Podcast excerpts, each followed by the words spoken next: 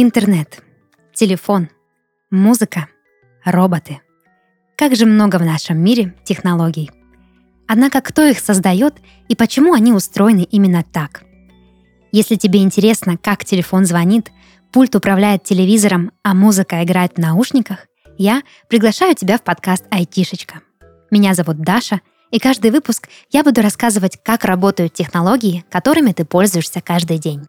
Этот подкаст мы сделали в студии Red Barn.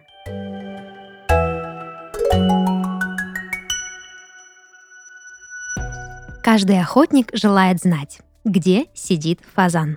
Забавная фраза, с помощью которой в школе нас учат запоминать цвета радуги.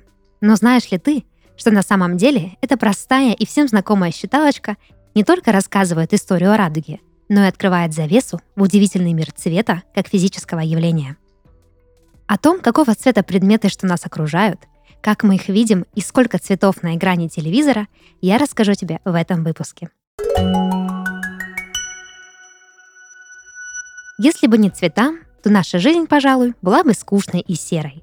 Но, к счастью, мир состоит из множества оттенков, которые мы научились передавать с помощью карандашей, фломастеров, красок и картинок в телевизоре. За все это стоит благодарить такое физическое явление, как свет – там, где нет света, нет и цвета. В этом можно убедиться, если вспомнить, что днем все предметы в твоей комнате выглядят иначе, чем ночью. Днем твой любимый мишка был синим или коричневым, а ночью вдруг стал серым или даже черным. Никакого волшебства, только физика. Изучением цвета занимается раздел физики под названием оптика. В ней цвет определяется как электромагнитное излучение, которое содержится в световом луче – и я сейчас говорю не об оружии джедаев, а о потоке света, например, из окна. Возможно, сейчас ты возмутишься, мол, Даша, я не помню, чтобы свет из окна был красным, фиолетовым или зеленым. Да и вообще, свет не имеет цвета. А я с тобой не соглашусь. И вот почему. В 1666 году английский физик Исаак Ньютон, тот самый, которому на голову упало яблоко, провел эксперимент по расщеплению светового луча на цвета. Для этого он взял призму, особый предмет, сделанный из прозрачного стекла с гладкой поверхностью, и направил на него луч света.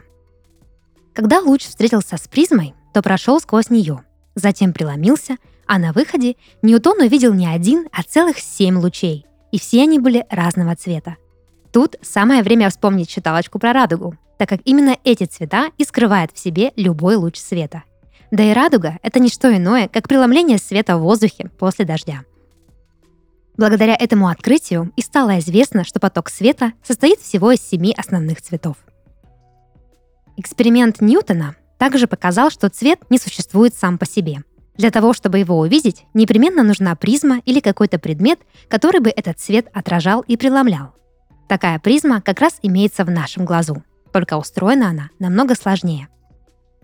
Первое, что встречает на своем пути поток света, это роговица, цветная часть глаза – Роговица, как и призма Ньютона, преломляет поток света, чтобы цветные лучи прошли глубже и попали в зрачок. Зрачок регулирует количество света, попавшего в глаз, а затем передает эстафету хрусталику, той части глаза, которая не видна снаружи.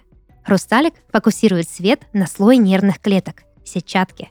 Здесь информация о свете превращается в электрический импульс и передается в мозг, который уже решает, что мы только что увидели и какого это было цвета.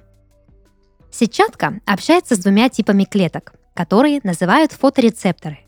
Эти особые клетки очень чувствительны к свету. Среди них выделяют палочки и колбочки. Когда вокруг много света, палочки помогают нам видеть цвета, а если света мало, то наш глаз спускает в ход колбочки. Колбочки совсем не так просты, как кажутся. Внутри них содержатся пигменты, молекулы, которые определяют цвет – и здесь мы подходим к самому интересному. Колбочки человеческого глаза бывают всего трех цветов – красного, зеленого и синего. Как же так, спросишь ты? Ведь цветов вокруг намного больше. Но на самом деле предметы, что окружают нас, вообще не имеют цвета. Оранжевый, желтый, розовый и еще миллион других оттенков цвета – не что иное, как ощущение, которое возникает у нас, когда свет попадает в глаз – Световые волны отражаются от предметов, а наш мозг говорит «это был зеленый». Разберемся, как же так получается. Представь себе самый обычный лимон. При дневном освещении свет попадает на лимон, отражается от него в наш глаз, а там те самые колбочки просто берут и смешивают зеленый и синий пигмент. Так и получается желтый. Быть может, в школе ты уже экспериментировал с красками и знаешь, что если смешать красный с синим, то можно получить фиолетовый. Красный с зеленым – коричневый, синий-зеленым – желтый. Точно так же делает и наш глаз, только затем показывает картинку не маме, а головному мозгу. Ты ведь наверняка любишь играть в компьютер. Майнкрафт, стрелялки, а может игра зомби против растений на телефоне в любое свободное время. Это ведь так здорово сесть в своей комнате, надеть наушники и избежать от всего мира в классную интересную игру. А что, если мы скажем тебе, что ты можешь научиться сам создавать игры? Пройдя обучение в прагматике, ты научишься программировать и самостоятельно писать код. А дальше сможешь стать новым Хидео Кадзимой, гением игровой индустрии, на которого равняются миллионы. Прагматика – это онлайн-школа, в которой ты получишь умения и навыки, применимые на практике. Неважно, захочешь ты быть программистом, врачом или писателем. В прагматике тебе дадут универсальные знания. В этой школе ты узнаешь, как начать свой путь в IT, как развиваться и где применять знания.